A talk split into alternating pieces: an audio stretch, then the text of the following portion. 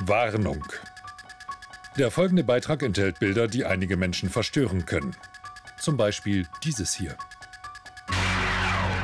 Tempolimit. Ja, das ist in Deutschland nur sehr, sehr schwer durchsetzbar. Sie haben absolut recht, die Aufgabe ist enorm. Aber jetzt, wo wir die Ölimporte schnell reduzieren müssen, da erwarten viele, dass die Regierung eine klare Ansage macht. Ich bleibe da so höflich und allgemein, wie das überhaupt nur geht. Logisch, damit der Putin nicht weiß, welche Sanktionen noch so auf ihn warten. Aber zurück zum Tempolimit. Ja, ist ja gut.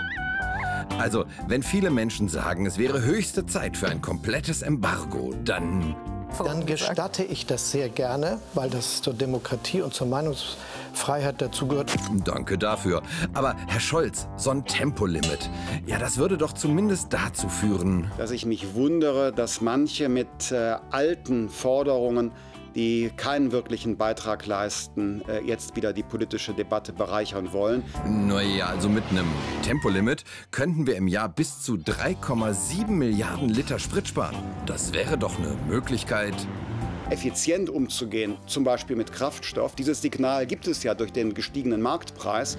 Ähm, aber wenn der Preis das Signal ist, ja, warum senken Sie dann die Energiesteuer?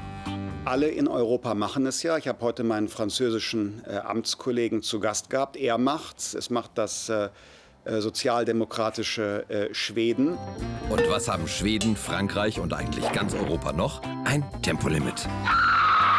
Ja, vielleicht kann der Verkehrsminister uns ja erklären, warum das bei uns nicht geht. So viele Schilder haben wir gar nicht auf Lager. Schildermangel ist also der Grund dafür, weiterhin Putins Öl zu kaufen. Na schönen Dank. Aber bitte, Okay, also Ironie funktioniert nicht. Dann ganz direkt, wer seine Freiheit auch jetzt noch durch ein Tempolimit gefährdet sieht, hat nicht verstanden, was Freiheit bedeutet.